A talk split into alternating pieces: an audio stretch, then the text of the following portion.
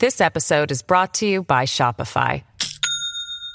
Do you have a point of sale system you can trust, or is it a real POS?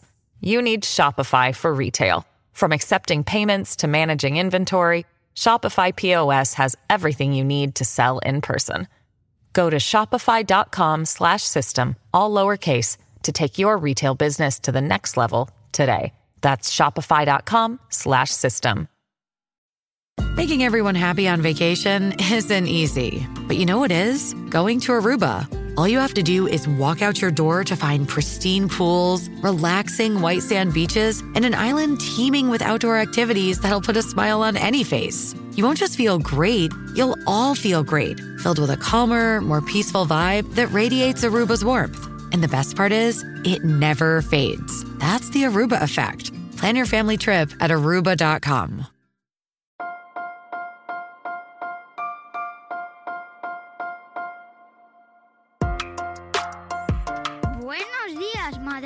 Esfera. Buenos días, Madre Esfera, con Mónica de la Fuente. Bienvenidos a Somos Tribu. Somos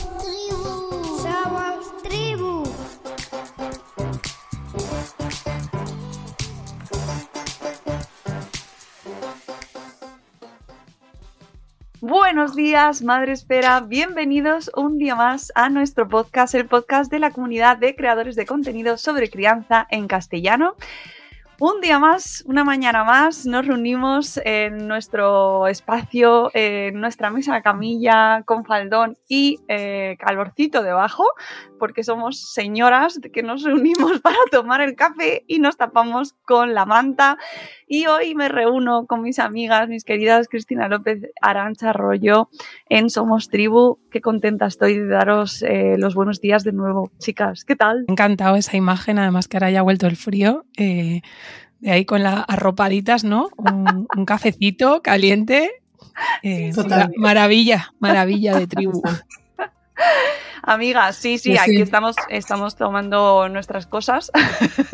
Todo legal. y nos reunimos un mes más para, eh, ya sabéis, eh, encontrarnos en este espacio dedicado a la crianza respetuosa, a- al enfoque de la infancia, de la crianza, de la maternidad, de la paternidad. eh, en haciendo tribu, que es eso que nos falta muchísimo en nuestra vida cotidiana, en nuestra vida normal, lamentablemente. Y aquí estamos intentando aportar un poquito de calor y un poquito de, de unión, un poquito de vínculo. Eh, y hoy, no sé si, se vamos, si vamos a llegar a establecer el vínculo o se va a hablar de lo que nos... Se desvincula. Exactamente. No, vamos a promover siempre el vínculo. O por lo menos el vínculo con nosotras mismas. Y en situaciones... mm, porque claro, claro.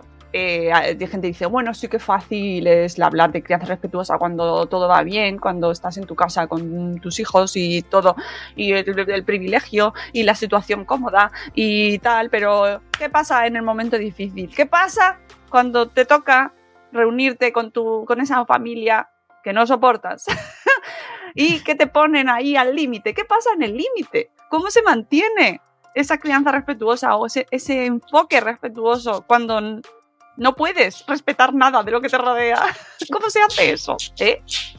Ahí está la Con prueba. mucho humor. Yo diría que con mucho humor. Eh, es- la verdad que va a ser un episodio, yo creo, interesante. Además, nos lo han dicho en varias ocasiones, ¿no? ¿Qué hacer en reuniones familiares, en cuando hay otras personas implicadas? Lo que dices, ¿no? Que no es en el salón de casa, donde todo puede de ser maravilloso, entrecomilladamente, porque cuidado, que tampoco es todo fácil en casa. Pero bueno, es un espacio como que controlas, que no hay, que lo puedes dirigir tú, ¿no? Entonces, aprovechando que llegan estas fechas tan estupendas y maravillosas de reuniones familiares y hablamos también de esa familia que, que es la que eliges a veces, que incluso también puede ser con amistades que vienen de la infancia, esas reuniones que tenemos de los 25 años de la universidad y te juntas allí con gente con la que antes te entendías y de repente también tienen niñas y niños y ¡pum! Comienza eh, la guerra un poco, ¿no? Entonces vamos a tratar de, como siempre, de dar herramientas, que es lo más útil, ¿no? Porque hablar de los hay que, hay que, hay que, hay que, hay que mantener la calma, ya, pero ¿y cómo lo hago, no? Pues mm, vete a pedir de un los no hay a la barra. Claro, ¿De qué situaciones hablamos? Ponemos- pongamos un poco en contexto, si os parece. Sí, Vale. Eh, bueno, para contextualizar eso, vamos a abordar que igual tenemos por las fechas la mente puesta en las reuniones familiares, cenas, comidas navideñas en las que te juntas con familia más extensa. ¿Qué se oye de fondo? ¿Es un perro? Sí, Vale, ya está, localizado.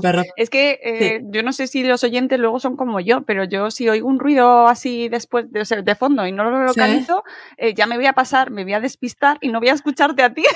Sí, pues es mi perrita que está por aquí y que va, porque he cambiado el set. Hoy Sí. tenía todo, sí. Vale, Como vale. veis, no estoy de mi sitio de siempre, estoy en la cocina, eh, vamos, cocina-salón, porque tenía todo guardado de una formación que hice y me resulta más fácil montarlo aquí, porque ya tenía puesto, que... Damos la bienvenida que- entonces a esa presencia A Cala. ajena Sí, que damos está la por ahí, sonora, Calita. esta presencia sonora. Hoy Sí. tenemos eh, programa con edición sonora, ¿vale? Tenemos Total. como cuando tuvimos el fantasma de Halloween. Aquí eh, Sí. es, que, es que en realidad en las reuniones familiares también están las mascotas incluidas. que También. Todo. Pasan cosas ahí. y los fantasmas. Fantasmas. Mm. Bueno, pues como decía eso, que, que nos estamos centrando en las reuniones familiares con, con esa familia igual incluso más extensa, no tan allegada con la que compartimos el día a día, entre semana eh, o el fin de semana, pero también tenemos que poner el foco en esas amistades, como ha dicho Chris, que te juntas, que vas a ver y que te une mucho esa amistad, ese cariño, o, te une poco y simplemente es de manera puntual, pero vas con tus criaturas y no compartes ahí de repente empiezas a oír todas esas frases, todas esas cosas que tú pues no van en tu línea, no utilizas y ves cómo van llegando como flechas hacia tus criaturas y entonces entras ahí como en colapso. De hecho, yo ayer terminé la escuela de familias, yo cada trimestre hago una escuela de familias aquí en Burgos de manera presencial y casualidad que salió este tema, en el último Familias Ayudando a Familias, salió este tema, ¿no? El caso concreto de unos amigos que iban a casa de otros amigos y cómo gestionarlo. Eh, y, y, dije, pues mañana grabamos podcast, así que vimos un poquito, pero seguro que todas eh, lo escuchan porque vamos a hablar de ello. Eh, entonces, ¿qué es importante? Pues antes de, de, ponernos en situaciones concretas, que creo que vamos a llegar al final eh, con ello, primero vamos a, a contextualizar un poco y a dar estrategias para, independientemente de la situación, ¿vale? Porque uh -huh. aunque hemos recibido que yo colgué ayer el, la pregunta in extremis para centrarnos un poco y he recibido, creo que la vez que más, ¿Sí? eh, respuestas, sí. Pues ya sí, lo sí, vamos, ya lo estamos viendo venir, ya se están haciendo las fechas, ¿sabes? Ya en tu casa, en la mía, este día, claro, ya, ya está. Eso es. Ahí está. Entonces, eh, independientemente de que hemos agrupado casos concretos y dar propuestas para cada uno de ellos, pero eh, hay algo que es principalmente trabajarnos a nosotras mismas, ¿no? Eh, ver con qué actitud vamos nosotras mismas hacia esas situaciones. Y para eso, algo que a mí me sirve, porque ya contextualizo que, que lo hablo en muchos podcasts, pero yo en los veranos me voy al pueblo y convivo con un mínimo de 11 a 13 personas en una misma casa que en los fines de semana solemos aumentar a 19, incluso 23 los domingos. O sea, ¿vale? Así que estoy curtidita en esto. Eh, y, y, aunque yo, o sea, es algo que hice el primer año cuando mis hijos tenían un año, porque en ese momento sí que entré en crisis y lo hice desde el agobio, ahora lo hago desde otro lugar, pero para ayudar a gestionar. Y es una lista de pérdidas y ganancias, de elegir ir, porque tenemos que tener en cuenta que eh, en última instancia la elección de poder asistir o no es nuestra. Podemos elegir no ir. Pero para eso tenemos que decidir por qué, ¿no? Eh, ¿Por qué lo hemos elegido? Pues a mí me sirve decir, hacer esa lista de cuando voy aquí, gano, ¿no? Todo lo que me llevo y el precio que pago es esto otro, ¿no? Lo que no me gusta, pero hacer ese listado de, las ganancias, de por qué decidimos ir. ¿Por qué? Porque igual, después de hacer esa lista, tenemos que tener, o sea, vemos que igual no nos merece la pena ir. ¿No? Y esto es algo importante y, consciente que tenemos que hacer. Si la lista solo nos sale pérdidas o nos, nos sale súper descompensada, también podemos elegir cuidarnos y ver que es mucho más dañino y que no cuida de nuestras necesidades en absoluto y decidir no ir, ¿vale? Y también, a veces, haciendo este ejercicio, nos sorprendemos y vemos todo lo que sí que nos llevamos, que es un poco relacionado con lo que hemos hablado, ¿no? Siempre nos quedamos con lo malo, o sea, con lo que hemos hablado antes de, de abrir el podcast, en cualquier evento, siempre nos quedamos con lo malo. Además, esto escuché que era también porque en la sensación corporal que genera el cortisol eh, es, es, mucho más duradera en el cuerpo que la que puede generar otros neurotransmisores que, que al final contrarrestan. Hay una sensación mayor Ah, en el tiempo. Interesante. No sé, de, sí, no sé decir, seguro que Chris tiene el estudio científico ahí en la cabeza porque ella es mucho más de datos y de empaparse los papers. Yo me quedo la información para luego soltarla como semillitas, eh, pero es así. Y entonces, eh, ver, tener por escrito toda esa lista de ganancias es súper importante. Eh, yo, como digo, la hago aun sabiendo ya que gano, o sea, ya todos los veranos, antes de empezar, antes de ir en junio, yo ya sé que elijo ir porque el número de ganancias es muchísimo mayor, o sea, de manera general, la hago para ayudarme en esos momentos, a, o sea, a sobrellevar esos momentos de pérdida en los que veo, en los que me enfrento a la situación de pérdida. Para decir, bueno, es, eh, piensa que estás eligiendo, ¿no? Que te llevas todo esto. Aquí es Cris- importante, sí, bueno, lo que decías es eh, sí, la adrenalina, la serotonina, la dopamina, además de que generan menos intensidad, son como más suaves, bueno, la adrenalina no, pues desaparecen en minutos, pero el cortisol puede durar horas. O sea, la diferencia es muy grande. Es decir, tú te lo has pasado muy bien y, y, bueno, esa sensación de emoción te dura un ratito en el cuerpo, pero como lo hayas pasado mal, puedes estar dos días cabreada, como una mona. Entonces, esto también hay que reconocerlo. La lista de pérdidas y ganancias además te permite que cuando estás en ese momento de reunión puedas poner el foco en las ganancias y amplificarlas. Y esto para mí es importante, ¿no? Si, si una ganancia que pones por cerrar algo concreto es pues que van a pasar más tiempo con sus primos porque los ven menos, por ejemplo, porque están en otra ciudad, si tú vas con ese foco puesto, vas a potenciar situaciones en las que estén haciendo algo de manera conjunta, en la que igual tú puedas eh, contarles un cuento o puedas hacer un juego con ellos o los puedas bajar al parque simplemente para que jueguen. Y esas estrategias te van a permitir salir de la zona de pérdidas. Porque si estás solo pensando, y ya vamos poniendo casos concretos, en que va a llegar tu cuñada cuñado y les va a decir que por qué no comen pescado, que es buenísimo, no sé qué, cuando tú has decidido que tu peque aprenda a probar en cualquier momento y estás ahí, eh, claro, vas a ser súper reactivo a, en cuanto lo oigas, boom, ya desatas. Y sin embargo, te estás perdiendo esa capacidad de observación porque tú estás centrada en esa guerra de igual ver que tus peques en ese rato están jugando con sus primos que hace mucho que no les ven. Pero si por lo que sea tú vas con esa mirada abierta a la parte de ganancias, vas a poder eh, jugar más, y digo jugar, no solo jugar, sino jugar con los tiempos y con las personas. Y de alguna forma eres la persona que coge el timón, ¿no? Porque yo veo que en las reuniones familiares a veces lo que ocurre es que tú estás como en un barco y te dejas llevar. Entonces, que viene no sé qué por aquí, ¡boom! Me voy como para el otro lado pero tenemos que tener autonomía para ser asertivos dentro de esas reuniones y saber cuáles son los límites que sí que vamos a marcar y aquellos que realmente es mejor ignorar y no entrar en esas guerras. Porque cuando hay una confrontación de dos, también la persona que te está diciendo a ti algo, eh, igual no ha hecho su lista de pérdidas y ganancias, pero también se encuentra en una situación de vulnerabilidad, porque si no, no lo diría. Entonces, ahí están pasando cosas. Entonces, eh, antes de empezar este podcast, yo me ponía en, en, el lado de las otras personas, porque ahora estamos como en la tribu de los respetuosos, ¿no? Y a mí esto no me gusta. Yo realmente quiero que el podcast llegue a todo el mundo. Entonces, ¿qué le pasa a esa persona que de repente está viendo que tú resuelves un conflicto de una manera y se siente atacado porque no lo sabe resolver de esa manera? Ahí va. Entonces, también ponernos en los zapatos de los otros, de por qué pasan esas circunstancias, mmm, igual nos lleva a disfrutar de las reuniones familiares de otra manera.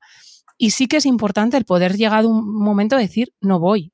Eh, que hay veces que vamos a una reunión de los 25 años de los alumnos que fuiste al instituto y ni siquiera les reconoces. O sea, reconoces a cuatro que son los que mantienes contacto y el resto, si no les pusieran un cartelito, no sabrías quiénes son. Te merecerá pena. Eh, pues por saludar. Igual hay estrategias como pues pasas un rato, saludas, le preguntas a la gente qué tal les va su vida, les deseas que todo les vaya genial y dentro de 25 años te los vuelves a encontrar. Y no hace falta que pases un día horrible de sufrimiento porque no tiene sentido ninguno. E incluso en las reuniones familiares también puedes jugar con los tiempos.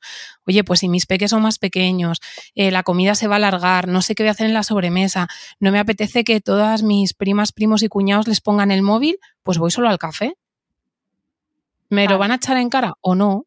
Igual no, nunca lo has probado. ¿Y ese Eh, echarte en cara es peor que eh, lo que has vivido en la otra situación? ¿No? Pérdida de ganancia es, de nuevo. pérdida de ganancia. Entonces, esa lista es importante, pero enfocando los casos y luego viendo realmente lo dañino que es eso o no para tu criatura. Porque hay veces que pensamos nos hace más daño a nosotros que a ellos, pero si ponemos la mirada en ellos, ¿cuánto de daño le hace que un día eh, su abuela le diga, uy, que no te has comido todo el postre? Igual no le hace mucho daño, nos lo hace más a nosotras y a nosotros que nos sentimos atacados en nuestra manera de educar, creemos que nos están cuestionando, entonces salimos a defenderlo, de repente empezamos a dar un discurso allí en la sobremesa de la importancia de que pruebe a su ritmo, cuando a tu peque realmente eh, está en otro lugar porque lo que está viendo es mucha gente, está viendo que hay ruido, que hay villancicos, que la gente se lo está pasando bien, que se está riendo y realmente le ha entrado por una oreja y le ha salido por la otra lo que le han dicho. Entonces, es importante también en esas pérdidas y ganancias si nos estamos poniendo nosotros como primera persona o realmente estamos poniendo a nuestras criaturas como primera persona. Si va a ser dañino realmente para ellas y ellos, ya el foco también cambia. Y yo me he dado cuenta en este tiempo que hay cosas que a mí me hacían mucho daño, y hablo en primera persona, pero que en realidad a Juan no. Y ese me ha costado limpiarlo, porque al final es eh, quitarte de tus egos y, de, y de tu eh, quiero que me vean así de esta manera para poner el foco realmente en la criatura. Y desde ahí también vas eligiendo cuáles son las, las batallas que quieres eh, abrir Total. o, Dreaming of a better sleep? Tossing and turning is not your destiny. And Ollie is here to help. Ollie invites you to sink into sweet, sweet slumber to improve your mental and physical health and overall wellness. More than just melatonin, Ollie's ingredients help you unwind your mind for a delightfully dreamy drift off. Sleep is on the way at Ollie.com. That's O L L Y.com. o, o decidir jugar, ¿no? Eso es una lección, vamos, elegid bien. Ahí no todo, Claro, no se puede luchar todo. Claro, y vuelvo un poco el- al- a la lista, ¿no? ¿Qué hacemos con esas pérdidas? Pues, eh, por un lado, esto nos sirve para nosotras mismas, cómo vamos a construir la reunión, que es un poco lo que ha dicho Chris, podemos ser constructoras de, eh, y, y orga- y organizadoras de esa propia reunión a nuestra manera, eligiendo en qué sí y en qué no podemos participar. Eh, a la hora de enfrentarnos, ver con qué actitud lo estamos haciendo. Y por otro lado, al enfocarnos en las pérdidas, también me parece importante hablar de un duelo, del duelo de que a los otros no los vas a poder cambiar. Y eso es importantísimo. Vas a poder contagiar, a mí me gusta mucho lo que dice Marisa siempre, Marisa Moya, mi mentora, eh, puedes contagiar pero no convencer. Y desde el contagio eh, va unido a la aceptación y al duelo de no poder cambiar al otro. Y a mí me ayuda mucho ver las necesidades que la otra persona está cubriendo con esas actitudes. Entonces, en realidad, em, porque conecta con la vulnerabilidad. Yo, o sea, aparte de la disciplina positiva, en lo que me estoy formando en est- en estos dos últimos años es en la comunicación no violenta. Y para mí es una estrategia, o sea, un- unas herramientas maravillosas a la hora de empatizar con los otros. Entonces, ver esas necesidades que en realidad esa persona, cuando dice esos comentarios a tu peque, lo que quiere es eh, compartir con él, conexión, contribuir a su subsistencia, porque en realidad sí que hay una preocupación, según su perspectiva, según su interpretación, de que va a haber un daño en esa persona si no se termina todo, si no come el pescado. Entonces, en realidad quiere esto, eh, eh, cuidar de él eh, y cuidar de, que, de su salud. Viendo eso, viendo esas necesidades, se pueden construir otras oportunidades alternativas para que esa necesidad esté satisfecha. Y no incidir solo en lo que no puede hacer, no puede hacer, no puede hacer porque está haciendo esto, esto y esto. Entonces, a mí mm, creo que, que ver esa, ver el para qué está haciendo eh, esa persona eso, nos ayuda a humanizar y a conectar con su, con su necesidad de conexión, que al final es la, y de pertenencia. Porque como quiere pertenecer y quiere contribuir, pues hace eso. Entonces, eh, esto un poco en ese plano de el yo y el tú, desde generar esos vínculos, aunque no estemos nada de acuerdo con nuestro día a día. ¿no? Eh, y un Desde poquito... ahí- sí, perdón, Arancha. Em, entonces, por, por dar esa herramienta concreta, em, algo que es que a mí me llama, me gusta mucho es eh, lo que tú has dicho, ser constructoras de lo que va a pasar y tomar acción.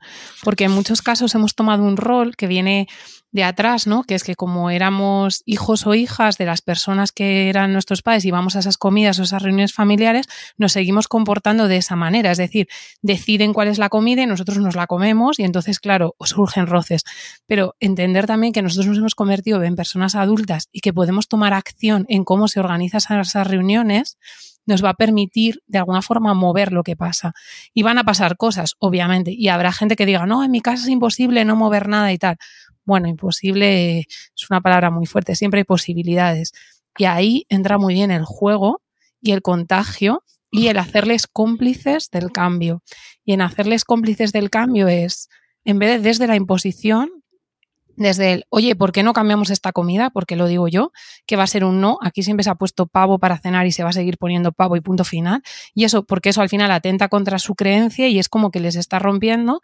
Eh, si tú vas desde la propuesta de, oye, ¿qué te parece si yo además voy a llevar esto, que puede ser muy divertido, que les gusta a las niñas y niños? Generalmente hay una comunicación más receptiva, ¿no? Todo aquello que sea que le va a gustar a alguien, que te apetece ponerlo, que yo voy a poner un mantel que se pinta, ¿qué tal? Suelen ser mucho más receptivos al sí y desde ese sí ya estás generando un cierto cambio. Entonces ahí vuelve a jugar otra vez un papel importante que a mí me gusta, la creatividad y la búsqueda de soluciones. Entendiendo siempre, ya sabes, que hay casos muy extremos, Mm. eh, pero en esos casos extremos volvemos al inicio. Es que si hay muchísimo daño y, mu- y igual es un inamovible, igual la mejor opción es no ir, por muy duro que sea, y aquí ya nos estaríamos colocando en otros casos donde hay otra serie de problemas familiares mucho más graves, ¿no? Pero en situaciones, vamos a decir, normales, que yo le comentaba ayer con Jorge, ¿cómo lo podemos ap- El cuñadismo este que se llama, ¿no? Que está en el, en el sentido del humor, cuando pasan esas cosas, el juego, porque la gente va bien predispuesta a las reuniones familiares, el juego, la creatividad, la disrupción, lo que les parezca original puede jugar a tu favor, pero tienes que ser tú la parte activa de ese proceso de cambio. Y eh, algo importante también, y que yo lo he vivido en mis propias carnes, es no esperar que vaya a haber un cambio en los demás, aceptar que son así y, y si, ese, y si ese duelo no lo puedes aceptar, pues, pues cuidarte a ti mismo, a ti misma y decidir sobre ello, sobre lo que vas a hacer o lo que no vas a hacer. Así que ahí siempre hay opciones.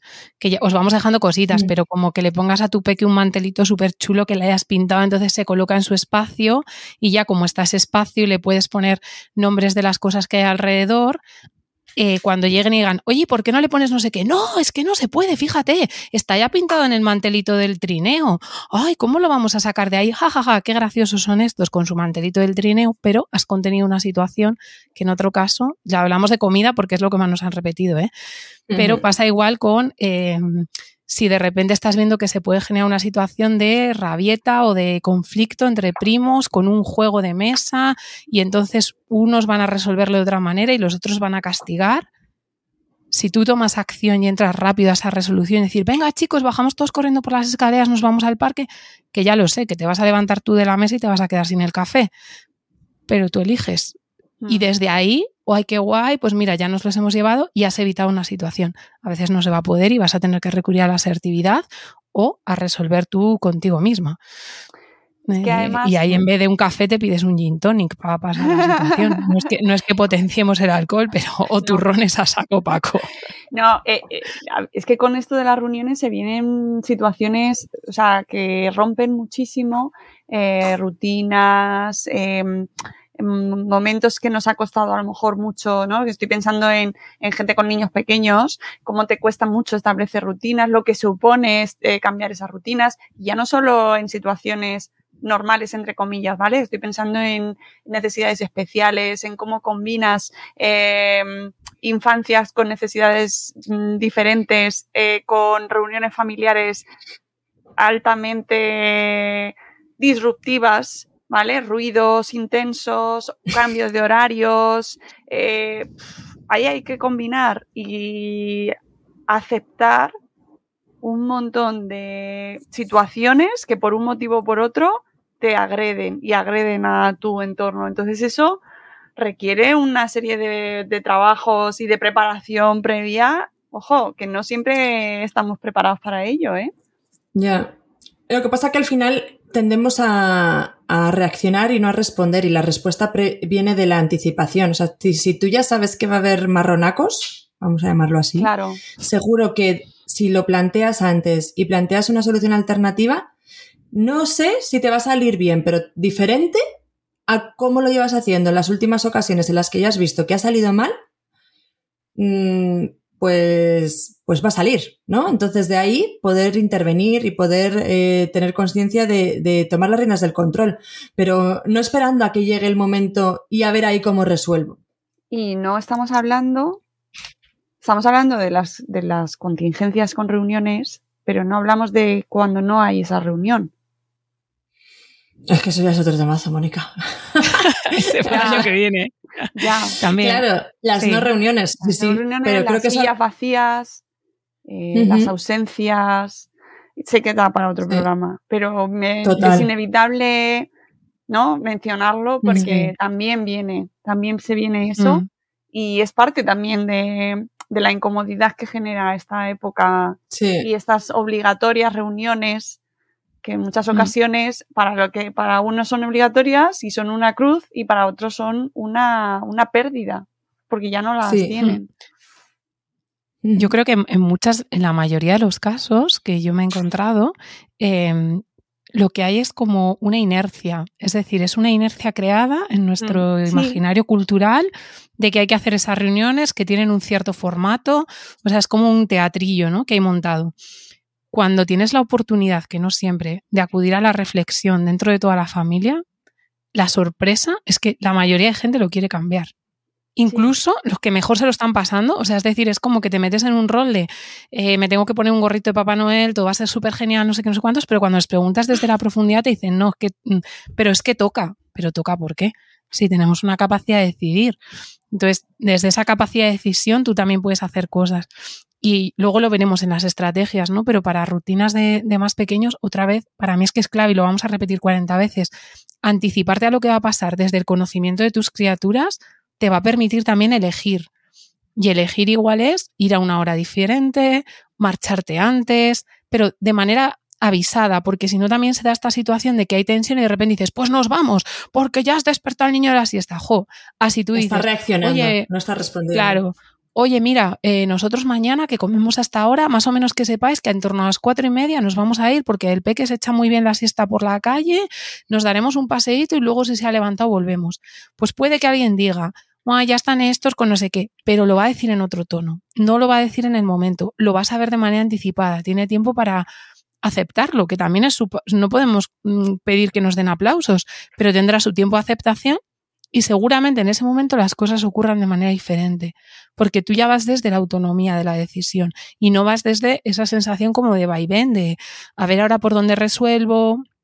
Y te empiezan a dar estas situaciones que a mí a veces me parecen cómicas cuando las veo, que de repente ves a alguien pues durmiendo a un niño en el hueco que hay de un restaurante de un bar, el otro mirando de medio lado, el otro diciendo, pero ¿qué te pido? ¿No vas a tomar nada? Pues déjale, ya dormirá luego. Y empiezas ahí a ver a la gente como con un tique en el ojo diciendo, por favor, que se acabe la Navidad. Claro, porque estás eh, tratando de resolver cosas que se te vienen encima. Y, hay, o este momento que digo yo que es, empieza gente a dar vueltas alrededor de la mesa de los niños, como poniendo comida, y entonces empiezas a oír, se lo ha comido, no se lo ha comido, al mío le gusta, al otro no, no sé qué. Y los niños están completamente pasando del tema. Estas situaciones no las vemos porque no las observamos. Y luego llegas y dices, Buah, es que estoy cansadísima, no sé qué. Eh, cuando has hecho esa lista, sabes a lo que te expones y también sabes qué papel puedes tomar tú. E incluso le puedes meter, bueno, pues ya estoy en otra papel, en otra situación. Y para mí es importante, incluso el aceptar que a veces hay, que no ir o porque hay mucho dolor, también que lo has dicho tú, porque en esa reunión familiar hay muchas ausencias e incluso nuestras criaturas se pueden ver afectadas o por cualquier otra situación que se haya podido dar a lo largo del año, pues porque de repente ha habido un divorcio y entonces la situación y la reunión familiar ha cambiado y, estoy con mamá o con papá, pero me falta la otra mitad. Bueno, ¿qué puedo hacer? ¿Cómo lo puedo resolver? Desde la anticipación, porque si no te puedes ver inmerso en una situación que, pues eso, que termines siendo el Grinch. Es que es papeleta, ¿eh? desde ahí, que ya, que ya telita lo que puede pasar. Y luego hemos visto un poco que cuando ha preguntado Arancha los casos, eh, además de que le han avasallado el móvil esta vez, les hemos agrupado mm, como en cuatro bloques, ¿vale? Uno es la comida, que, que es verdad que es muy conflictiva, tanto por si come mucho como si come poco, como si no se lo ha comido, como le, que le pongo más en el plato, que se ha levantado mientras come, todo lo que tiene que ver con la comida genera mucho conflicto. Los conflictos entre iguales, entre primos, entre amiguitos, mm, cómo lo resuelve una parte de la familia, cómo lo resuelve la otra. Los roles que se establecen. Temas que tienen, sí, temas que tienen que ver con, con nuestra manera de educar o nuestros valores, porque también nos hablan de religión, pues si hay alguien que lo enfoca de una manera la Navidad, que lo enfocas de otra, diferentes creencias, diferentes valores a la hora de educar que puedan dar una confrontación más entre adultos en este caso, porque se generan discusiones encima de la mesa de por qué tú lo estás haciendo así o no. Y el tema de los besos, que también nos parece importante. En si hay que dar besos o no hay que dar besos. Y es verdad que esto decíamos, bueno, casi casi lo sacamos a, a un podcast Eh, entero. mm, por el tema de los besos. favor, pero lo vamos. a hacer, porque ahí, ahí, Vale. uf, Sí. ostras, ahí abrimos. Sí, pero bueno. Daremos pinceladita, Sí. yo creo, también en estos temas, ¿no? Sí. Eh, Vale, así que pues arrancamos si quieres por ahí. Por el tema de los besos. Por donde queráis. ¿Eh? Si Venga, quieres. Vale, sí, por donde- vamos de- podemos ir de atrás adelante. Yo, preparándolo, digo, lo primero, mandar al grupo de WhatsApp el artículo que escribió Rocío Campos, que me entrevistó, sobre este tema, sobre el tema de los besos, pero es que lo bonito a mí de ese artículo es que habla de los diferentes lenguajes del amor, que para mí esta es clave, ¿no? Y, y creo que genera mucha paz eh, a, la hora de entender que el no darte un beso no significa que no te quiera, sino que igual esa criatura tiene otra manera de mostrar su amor, porque hay otras maneras de ser cariñoso. Porque el cariño no solo es el contacto físico. Entonces ahí lo dejo, no sé si le podrás poner luego, eh, Mónica, Sí, lo pongo, lo el, pongo. el enlace Sí, sí. que ese artículo, o sea, colaboré con más personas y fue en verano y, y a la gente le ha dado como otra perspectiva, ¿no? Otra, eh, otra ayuda. Y a mí, de esta conversación, de este artículo con amigas, surgió una conversación muy bonita eh, en la que había amigas que no estaban de acuerdo por esa creencia en la que tienen que mostrar, los niños tienen que mostrar cariño.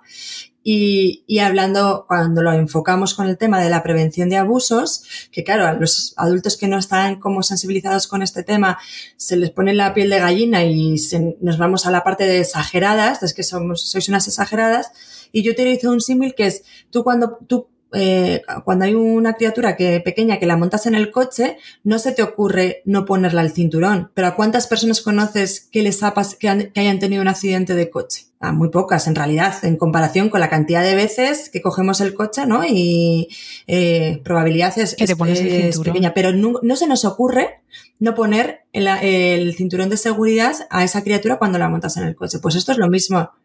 Claro. ¿Se me oye bien? Sí, sí, sí. Ah, vale, vale. Eh, y, entonces eh, esto es lo mismo. Tú vas a ponerle el cinturón, es decir, estás teniendo en cuenta estas intervenciones de prevención de abusos, como es no forzar a los niños a dar los besos, para que elija a quién mostrar su cariño en caso de que haya una persona que quiera abusar, al mismo tiempo, o sea, a eh, de la misma forma que tú pones eh, el cinturón cada vez que me montas en el coche. Hello, it is Ryan, and I was on a flight the other day playing one of my favorite social spin slot games on chumbacasino.com. I looked over the person sitting next to me, and you know what they were doing? They were also playing Chumba Casino. Coincidence? I think not. Everybody's loving having fun with it. Chumba Casino is home to hundreds of casino style games that you can play for free anytime, anywhere even at 30,000 feet. So sign up now at ChumbaCasino.com to claim your free welcome bonus. That's ChumbaCasino.com and live the Chumba life. No purchase necessary. VGW Group. Void were prohibited by law. See terms and conditions. 18 plus. With the Lucky Land slots, you can get lucky just about anywhere. This is your captain speaking. Uh, we've got clear runway and the weather's fine, but we're just going to circle up here a while and uh, get lucky. No, no, nothing like that. It's just these cash prizes add up quick. So I suggest you sit back, keep your tray table upright, and start getting lucky. Play for free at LuckyLandSlots.com. Are you feeling lucky? No purchase necessary. Void where prohibited by law. 18 plus terms and conditions apply. See website for details. porque la probabilidad es baja, pero si pasa, el riesgo es tan grande que lo tenemos que hacer. Entonces, con este símil, eh, eh, es, es, es tan concreto, ¿no? Que puede ayudar a la hora de explicar. Y con el artículo ahí de medias, eh, para lo mismo, re- responder y no reaccionar anticipando y no generando esa tensión en ese momento, pues ayuda. Luego está la parte siempre de, de hablar con nuestras criaturas, ¿no? De decir a nuestros peques, mira, en casa cuando vamos a, a- con, con estos familiares, pues ya sabes que tienen mucha necesidad de compartir su cariño y entonces te van a pedir besos, pero tú siempre vas a poder decidir si dárselos o no. Yo voy a estar ahí para ayudarte. Porque quien tenemos que poner los límites somos nosotros, los adultos, no tienen que ser ellas y ellos. O sea, la, el mensaje tiene que ser de tú vas a poder elegir y yo voy a estar ahí para ayudarte. Porque si no ponemos una carga que es demasiado grande para ellos. Y ahí decir, eh, funciona muy bien la de eh, ¿cómo quieres saludar? Anticipar y antes de, que, de empezar, de, de, llegar a esa situación, hacerles ver que lo que quieren es ser saludados. ¿Cómo quieres saludar? Chocando, diciendo hola, para no forzar eh, a ese beso, ¿no? O no forzar a ese momento de invasión física que tan incómoda es y que al final pues tiene unos, tiene unas consecuencias eh, que, que nos llevan ahí, ¿no? A dejar de escuchar nuestro cuerpo. Sí, aquí hay una, una, herramienta que a mí me gusta, bueno, una herramienta que a mí me gusta, que eh, hay un cuento que se llama Un beso en mi mano, que eh, traía unas pegatinas para dejarte un beso en la mano, ¿no? Para que lo recordaras que era de, de una mapache que se separaba de su peque. Entonces a mí se me ocurrió la idea de hacer una cajita con corazones también, con esa forma de besos, de manera que cuando había alguien de una reunión muy grande, la típica reunión que incluso a un adulto es como que tienes que ir dando 25 besos a todo el mundo, ¿sabes? Que dices, Dios, es que esto es un poquito hasta cansado para una persona adulta, aunque quieras saludar, porque ya deja de ser un saludo cariñoso, es como un y vas pasando, sí. que pareces una máquina repartidora de galletas, eh, y llevar esa cajita a los peques les permite decir, oye, pues te regalo un beso y es algo físico que yo te doy porque lo he elegido si les apetece, que es una propuesta. ¿Te apetece que cuando vayamos a casa de que hay 27 personas que igual no te apetece dar besos a todo el mundo, llevemos algo, te apetece llevar un dibujo a casa de los abuelos, te apetece algo que contribuya a que ellos sepan que hay diferentes maneras de dar cariño, que puede ser a través de algo, pues eso, como eh, que lo que se te pueda ocurrir, ¿eh? que no tiene por qué ser esto, en cada familia tendrá que ser de una manera o lo que dice Arancha, plantearles cómo te apetece saludar y ayudarles, pero evitando la confrontación, porque también ocurre que yo he visto que a nuestras criaturas, incluso nosotros como familias a veces en, nuestro entorno, les ponemos en situaciones convulsas donde les decimos, no, es que el niño no tiene por qué darte un beso, porque ahora no quiere. Y a, y a, veces la niña o el niño sí que ha ido a darle un beso, porque le ha apetecido en ese momento, porque es su abuela, su abuelo, su tío, su prima, lo que sea, le ha apetecido. Y somos nosotros los que reaccionamos desde un lugar que lo que genera también es una incomodidad. Entonces, se trata de acompañar las situaciones y darles alternativas a que puedan hacerlo. Y si en un momento dado les apetece, que podamos acompañar eso también, porque tampoco lo podemos criminalizar hacia el lado de no se te ocurra dar un beso a nadie, porque no, no, porque ahí estamos canalizando las cosas hacia otro lugar. Y es verdad que yo ahí también he visto incluso familias que nos colocamos en, el, en la otra posición, una posición del no, y no desde el acompañamiento. Ah, pues mira, está aquí la tía Paquita, ¿cómo te apetece saludarla? Y ella va a darle un beso y tal. Ah, ¿te ha apetecido darle un beso a ti, cariño? Pues me alegro y tal. Sí, es que a veces, lo podemos explicar, pues es que a veces, claro, le decimos que como a él le apetezca saludar, igual le ha apetecido darte la mano, pero que intentemos que el lenguaje también sea cordial y esa sí que es nuestra tarea como adultos, no ir eh, a estas reuniones como si fuéramos armados para una guerra eh, pensando que en cada acto que los demás van a hacer nos están atacando, porque la mayoría de esos actos que hacen las otras personas los hacen desde su, más absoluto cariño, que no, no, están buscando nada más allá, sino que es su manera y su creencia. Y eso también es importante. Si no les también les colocamos en una posición eh, donde las niñas y niños se sienten un poco, ¿qué le está pasando? De repente mi madre o mi padre se ha transformado en el increíble Hulk y, ¿qué, ¿qué está ocurriendo aquí? Y eso también les genera una tensión. Eh, y eso es importante otra vez volver a la anticipación. ¿Cómo te va a apetecer saludar? ¿Quieres chocar la mano a todo el mundo? Preparamos un saludo navideño. Eh, diferentes tipos de besos que hay en el mundo. Pues mira, están las eh, con las eh, mariposa que da con las pestañas, están los esquimales que hacen con la nariz. Podemos hacer un choque doble desde el juego y desde explicarles las cosas y eso también va a permitir que la otra persona entre al juego. Ah, pues es que hoy el peque le apetece saludar porque te tiene un montón de cariño y ha traído un saludo especial que ha estado preparando para ti y desde ese entendimiento también podemos generar cambio y transformación. Porque desde el es que no lo entiendes, es que no lo entiendes, no te he dicho más veces que este niño no tiene por qué dar besos cuando no le da la gana. Nada más abrir la puerta de una persona que igual lleva dos horas cocinando para ti, para que venga el resto de familia, pues tampoco contribuye a que tú hagas un clima que sea agradable y amable. Que ya sé que es difícil de hacer, pero también es nuestro papel, ¿no? De, de, de que ese clima sea agradable para todo el mundo. Eso por la parte de los besos en las aperturas de las puertas, que a mí siempre me recuerda a las familias americanas, todos con el jersey de reno y saludándose ahí alegremente, cosa que no, que no pasa siempre.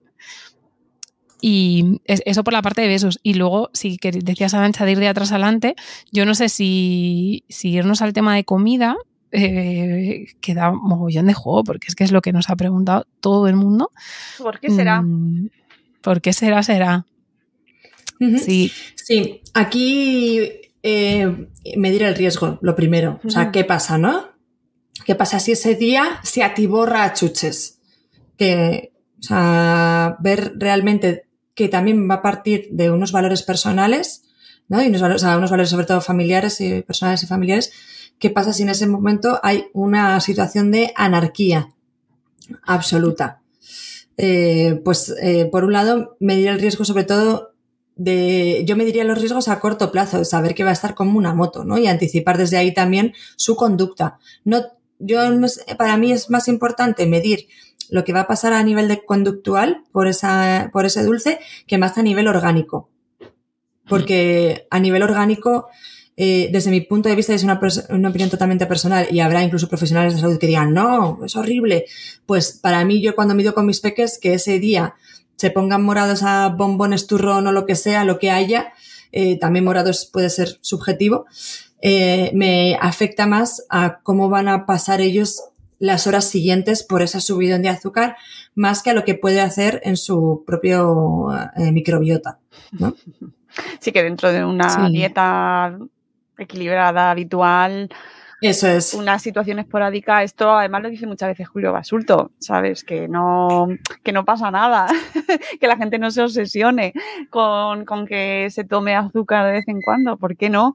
¿Sabes? Pero que no sea la, la pauta habitual y ya está. Claro, para mí lo importante es lo que hacemos nosotros en nuestro día a día. O sea que. Yo aquí también me haría una pregunta de por qué les pedimos tanta exigencia a las niñas y niños que no vamos a cumplir las personas adultas. Claro. Quiero decir, les estás diciendo a tus niños no te comas polvorones, pero tú no te has comido un brócoli. Te acabas de meter entre pecho y espalda un chuletón, langostinos, cuatro pimientos rellenos, eh, un poquito de jamón antes de comer, una copita de vino, total un pacharán después. Además te has tomado tres cafés porque estabas charlando súper a gusto. Eh, cuatro turrones, un poquito de postre porque estaba muy bueno, te has llevado cuatro tapes de tu madre para casa, pero eh, a tu hijo cuidado con los dos polvorones que se va a meter ahora mismo. Eso es. Entonces, no, no, podemos tampoco colocarles en una situación otra vez de indefensión y de una sobreexigencia eh, y colocar en ellos la vulnerabilidad de, es que, claro, le está diciendo que se come, pero ¿y tú qué estás haciendo? Entonces, si tú, si tú te estás comiendo un brócoli, yo me callo. No, perfecto. Toda familia con él. Llegas a casa y dices, no, yo brócoli. Vale. Pero si tú ese día también te estás pasando, que es lo más habitual que nos pasa estos días, porque no te, porque sí, eso sería otro temazo. Eh, desde ahí ya nos quitamos un poquito de, vale, yo me estoy pasando, tú te estás pasando porque estamos en situación de igualdad, porque estamos en un evento desmesurado y ya está, y no estamos haciendo lo que hacemos todos los días. Entonces, como no estamos haciendo lo que hacemos todos los días, que es lo que sea en cada familia, no puedo tampoco colocarte ni a la persona que ha cocinado o ha puesto la comida, ni a mi peque en la responsabilidad de comportarse como si eso, como si fuera Julio Basulto a hacerle un examen, porque no lo estamos haciendo bien ninguno.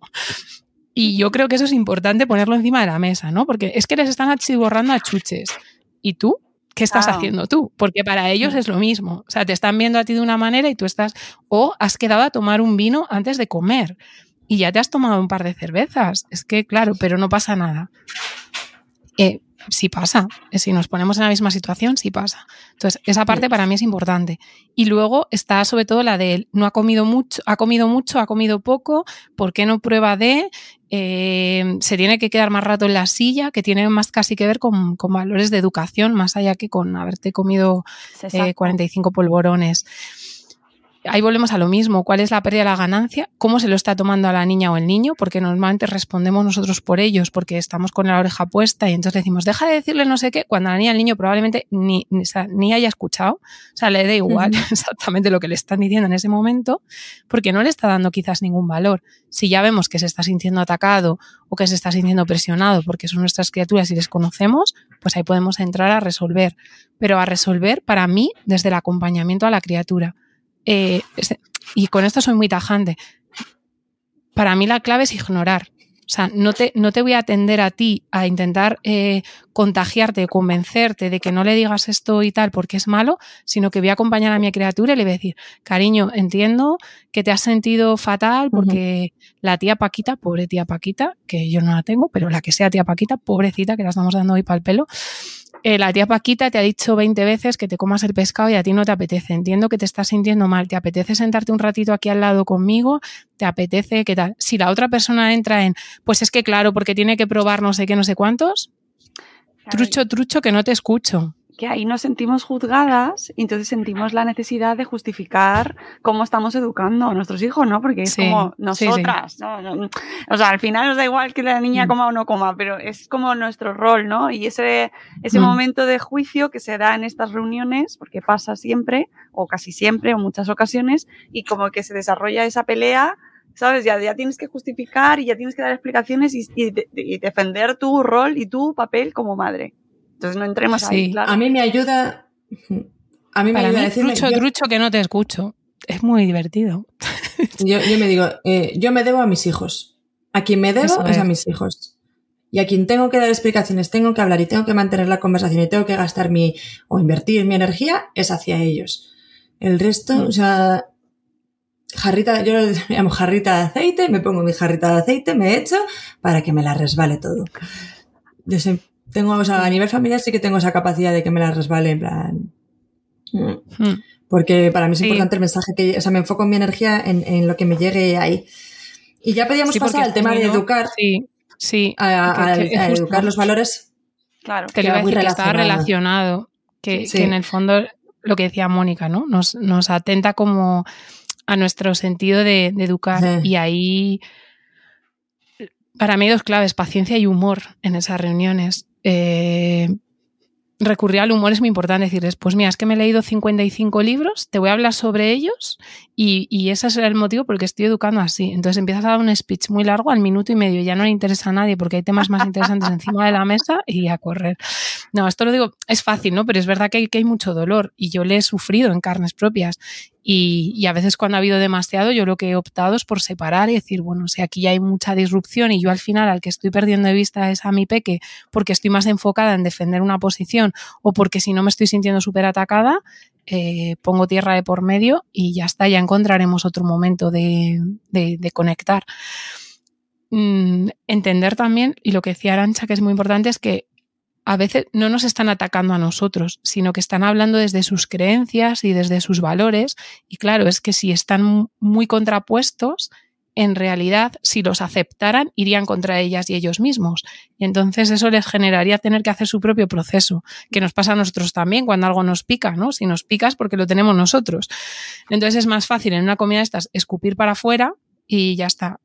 Mm, opciones, pelar langostinos, con mucha atención, hacer mucho mindfulness, es decir, mientras estás escuchando ahí, pelas tu langostino lentamente, observas cómo se separa la cabeza de la cola, o pelas el, mm, separas la grasa del jamón con un cuchillo de mantequilla, es decir, tratar de pasar, porque entrar en la confrontación lo que va a montar es una guerra que no va a ningún lugar y sobre todo que las niñas y los niños lo van a ver nos van a ver como adultos y adultas eh, completamente sacados de nuestras casillas, con muchísimo dolor. Y eso es justamente lo que queríamos evitar con este episodio, ¿no? Que, pudiéramos tener unas reuniones familiares lo más serenas posibles, que no digo en paz, digo serenas posibles, y, Y desde ahí, desde nuestra actitud, es desde donde las podemos cambiar, porque a los demás no nos podemos cambiar, salvo que les mandemos este podcast y entonces todo el mundo a la cena vaya con el oído. Y entonces ya, fenomenal. o mirándonos fatal. Yo eh, creo que con esos mensajes que mandan a, o sea, que reciben nuestras criaturas y que van en contraposición a la manera que lo solemos hacer en el día a día, esto lo recibimos como unas flechas de un daño, ¿no? Y ese daño no se sana en ese momento. O sea, ese daño que creemos que le está haciendo, que habría que ver cuál es el daño, ¿no? Real, eh, hay que sanarlo pre y post. Porque eh, después va a haber otra situación que no va a ser igual a, o sea, por ejemplo, me voy a un chantaje, a una amenaza, a ese tipo de estrategias para controlar la conducta que se han utilizado toda la vida y que suelen salir en estos momentos.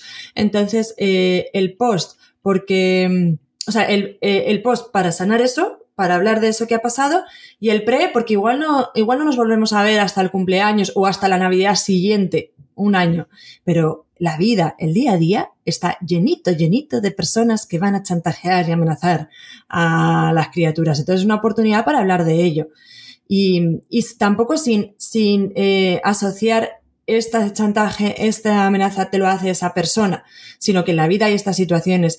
Y por eso hablar de este tema de manera recurrente estamos dando estrategias de autodefensión, identificación de maltrato, ¿no? Porque al final no deja de ser un maltrato eh, a, nuestras criaturas. Yo soy muy fan de los cuentos, de, o sea, pero las historias inventadas, o jugar con Playmobil, jugar con Lego, generando situaciones en las que identifiquemos esto es un chantaje, esto es una amenaza y hacerlo habitual en nuestro día a día, no esperar a esa situación, aunque nosotras no lo utilicemos, que de hecho lo utilizaremos más de lo que nos pensamos.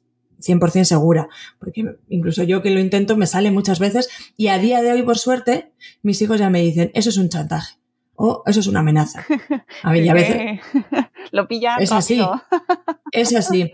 Y a mí me pasó, ¿no? El año pasado mi hijo con tres años, a mi tía, eh, por una situación de comida, eh, hasta que no te comas la tostada del desayuno, no te doy un trozo de mi galleta, eh, le dijo, eso es un chantaje. Y mi tía se quedó así, sí, sí. Y mi tía se quedó siempre... y fue muy bonito, ¿eh? Porque yo la vi con muchísima vulnerabilidad de decir, ya, pero es que quiero, quiero que te alimentes, no sé cómo hacerlo.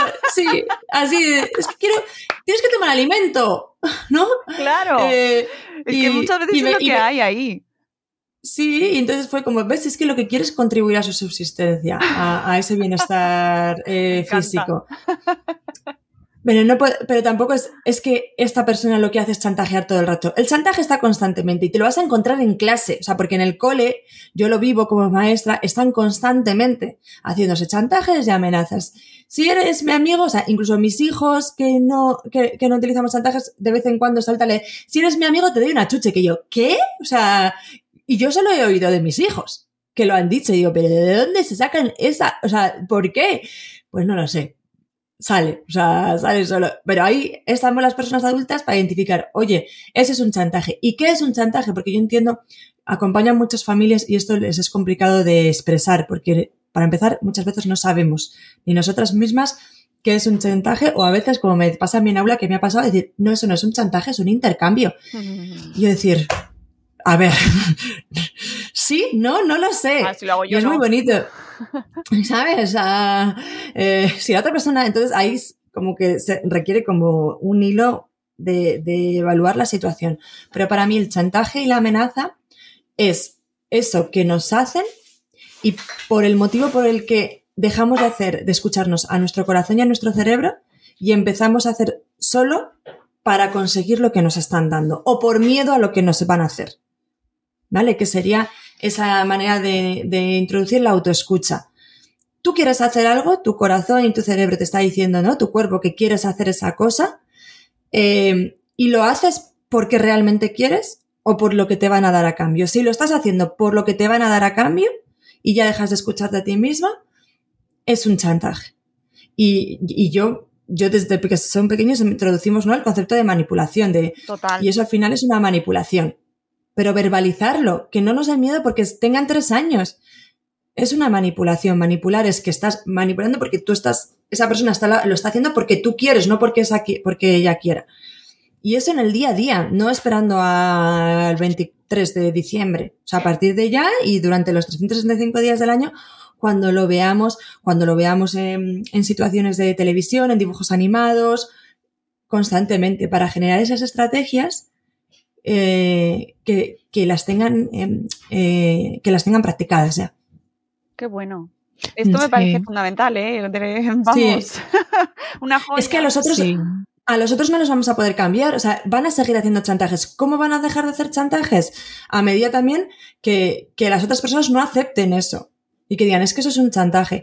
Y yo hay veces también que con humor, como dice Chris, dijo, digo, ¡ay, qué chantajazo, por favor! ¡Ah, chantaje! ¡Ay, chantaje! ¿no? Y desde el humor, vamos a utilizar otras cositas, que no sean los chantajes. Sí. Y me Oye, pongo así, bla, y, y, que esta, y que mm. este extracto, o sea, esta parte, además, todo es súper valioso para todo el mundo, tenga o no tenga criaturas, pero esta parte es tan importante interiorizarla, detectarlo cuando existe, porque luego es que esto en la vida adulta ocurre muchísimo claro. y nos metemos en bucles eh, en los cuales eh, nos dejamos manipular, entramos en ese juego, no lo identificamos, sufrimos y todo viene de no haberlo trabajado en el momento sí. de la infancia. Es que es valiosísimo. Yo sé que es doloroso, pero eh, lo podemos ver como una oportunidad. Total. Van a estar, o sea, el chantaje y la amenaza va a estar en la sociedad. Pues qué bien que se den en estos contextos en los que además lo estamos viendo, porque está ocurriendo, y está, se está dando una oportunidad para hablar de ello, para que igual luego en aula, que es donde no estoy, puedan tener esas estrategias de identificación y, pon y, y poner límites. Hmm. Así que igual sí, es una es oportunidad, no sé. Sí, mm. es fundamental y, y, es fundamental podérselo decir a ellas y a ellos en un, en un entorno amable que no dañe a los demás. Eh, es decir, que tú te puedas agachar a hablar con tus peques y, y, eso y digas, pues mira, la tía Paquita te está intentando chantajear ahora por esto, acuérdate y tal. Porque si lo hacemos también en público, estamos colocando a otra persona en una situación de vulnerabilidad que probablemente no lo haya hecho nunca con, con mala intención. ¿eh? Entonces ahí también animo a que esa frase tan estupenda de se alaba en público y, y se critica en privado o se, o se dicen las cosas negativas en privado, que también la llevemos a la práctica, porque si no estamos utilizando a las niñas y niños como armas arrojadizas para nuestras propias guerras adultas, porque lo que buscamos es que acepten nuestra manera de criar y nuestra manera de educar y que nos den aplausos y que nos digan, ¡buah, qué bien lo estáis haciendo! Mm. Y eso no va a pasar. Entonces, creo que ahí Total. también el ejercicio para nosotros, para mí, la reflexión es, la más grande es eh, que te ocupes de que tus criaturas estén sostenidas en esas reuniones familiares. Y luego ya te ocuparás tú, como persona adulta, de resolver tus conflictos, eh, tus dolores, tus vulnerabilidades, el que no te hayan aceptado, igual, pues que estarías deseando que tus padres te dijeran que bien lo estás haciendo, pero no te lo están diciendo. Mm, pero tú has tomado esa decisión como persona adulta y por lo tanto tienes que aceptar las consecuencias de que no todo el mundo le parezca válido o no todo el mundo lo entienda y no puedes ir predicando ni en una reunión familiar de Navidad, ni en la frutería, ni en el parque. Es decir, al final es tu ejemplo, tu modelo, tu manera de ser y desde ahí vas creando, ¿no? Y para mí es muy importante eso, no exponer a las criaturas en nuestras guerras adultas en estas reuniones familiares, sobre todo cuando tienen que ver con nuestros valores, ¿no? Con es que en la religión o tienes con Papá Noel, con los Reyes Magos, no sé qué, son decisiones nuestras y no les utilicemos como verdad que tú no quieres que pase no sé qué, verdad que tú no te lo quieres comer ahora el pollo aunque te hayan dicho que sí. Eh, eso en el fondo estamos utilizando nosotros y estamos haciendo esa misma manipulación, mm. que ya sé que es doloroso porque además mmm, en muchas ocasiones lo hacemos sin querer, sí, pero bueno, es un espacio que tenemos ahora de reflexión. Tenemos un mes para reflexionar. Estupendo, además, justo. Sí, sí, y para prepararnos y, y demás. Mm. Así que, y para y terminar, mucho humor, por favor. Mm. Mucha serenidad.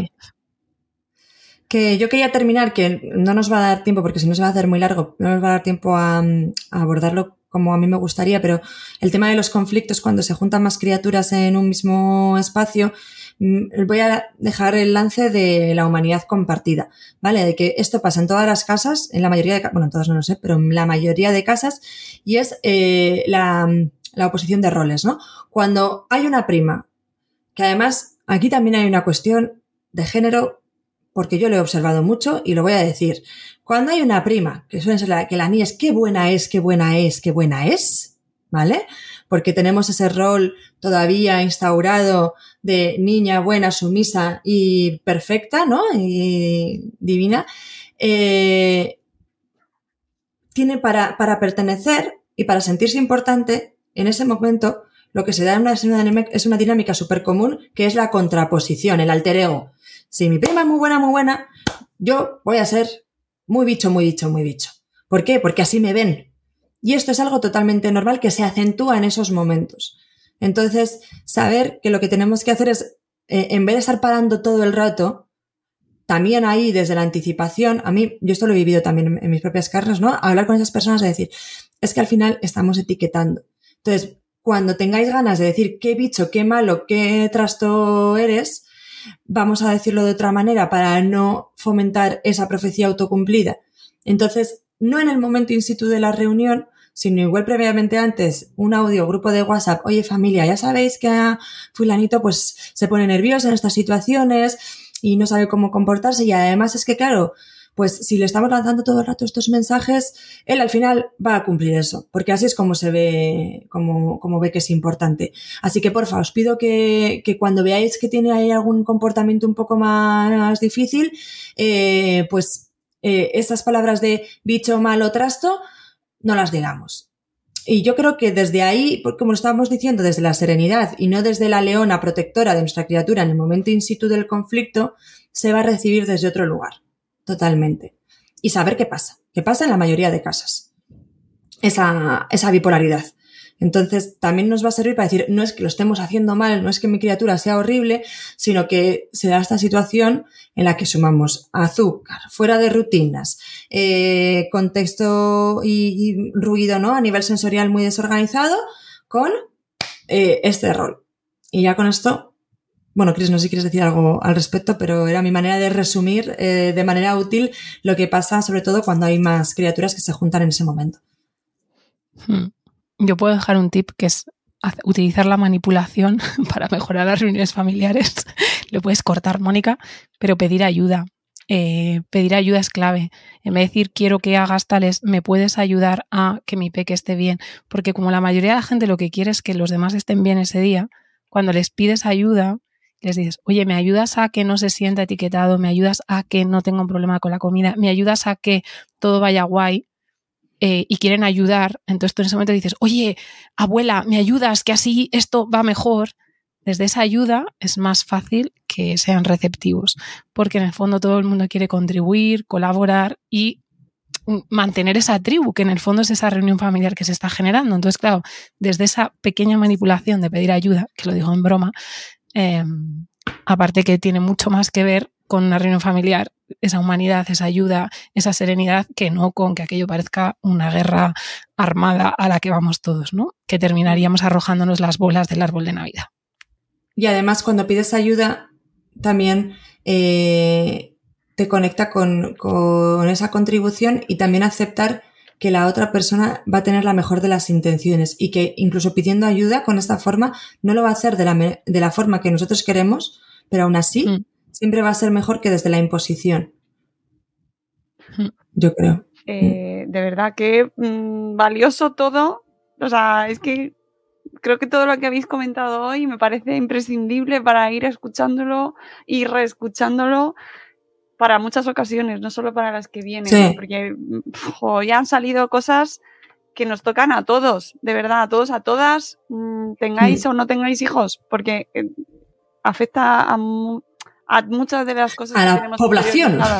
A todo el mundo, todos como sociedad, porque al final, quieras o no, tengas hijos o no tengas hijos, te rodeas de personas con criaturas o normalmente. Entonces, ¿cómo nos, cómo nos comportamos con los hijos de los demás, también ahí hay mucho, ¿no? De esto y cómo reaccionamos también nosotros. Chicas, eh, me ha encantado. No sé, es que tengo un poco que añadir. Me parece que tenemos muchos deberes que hacer, la verdad, ¿eh? yo me lo... Todos, o sea, creo que todos podemos realizar alguna, algún cambio, un trabajo, una reflexión de cara a lo que viene y espero que a nuestra audiencia pues le ayude, le rasque, le sirva eh, que revise, que le incomode también, porque puede seguro que lo hace y que nos lo contéis, que estamos encantadas de escuchar vuestras reflexiones, vuestros, de leer vuestros emails, que siempre que nos llegan los compartimos ahí muy emocionadas y os, los, os lo agradecemos un montón porque sabemos que nos escucháis, que parece que estamos aquí las tres hablando solas, pero no es verdad, que sabemos que hay mucha gente que está ahí al otro lado y que esperamos que de verdad que este capítulo signifique un cambio, ¿no? Una pequeña gotita ahí de aceite este que comentaba Arancha, que tan caro está, el aceite de oliva, pero bueno, elijáis el, que, el aceite que elijáis, que sirva para que lo que viene eh, sea un poquito mejor. Total, así es. Muchas gracias. No, Muchas gracias, chicas. Gracias a Un placer. vosotras y nos vemos el mes que viene. Amigas, hay que es. elegir tema. Si queréis eh, a nuestra audiencia, si tenéis mm, propuestas, peticiones del oyente, ya sabéis. Eso es. Nos lo decís por email en info.madresfera.com o en las redes sociales de Cristina, en tres con las maletas a cuestas y Arancha rollo eh, un súper largo. Arancha Educar, no, Arancha Educar Conectando. Arancha Sí. Educar Conectando. eh, que, que- que- que dirección tan, tan larga que usuario. Tenéis las dos, tengo que deciros. Las tenemos que recortar. Ostras, sí, sí, pero bueno, a mí ya me salen solas, ya tanto usarlo me salen solas. que nos vamos, que volveremos el mes que viene y que no sé si hablaremos antes de, de las reuniones familiares, pero si no, eh, seguro que sí, pero igualmente que vengan felices, felices reuniones. Eso es. Gracias. Un abrazote. Nos Gracias. vamos amigos, hasta la Chao. próxima, Adiós. adiós.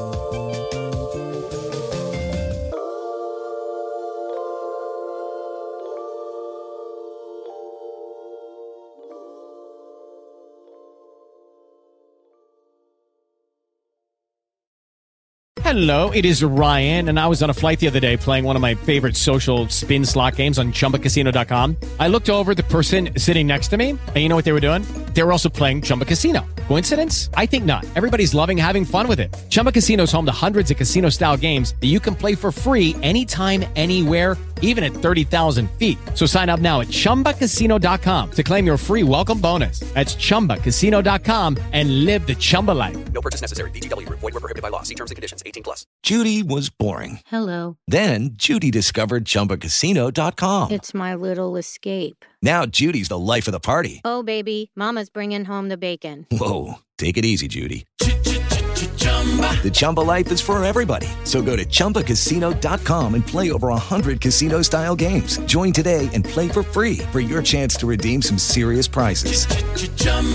ChumbaCasino.com. No purchase necessary. Void were prohibited by law. 18 plus terms and conditions apply. See website for details.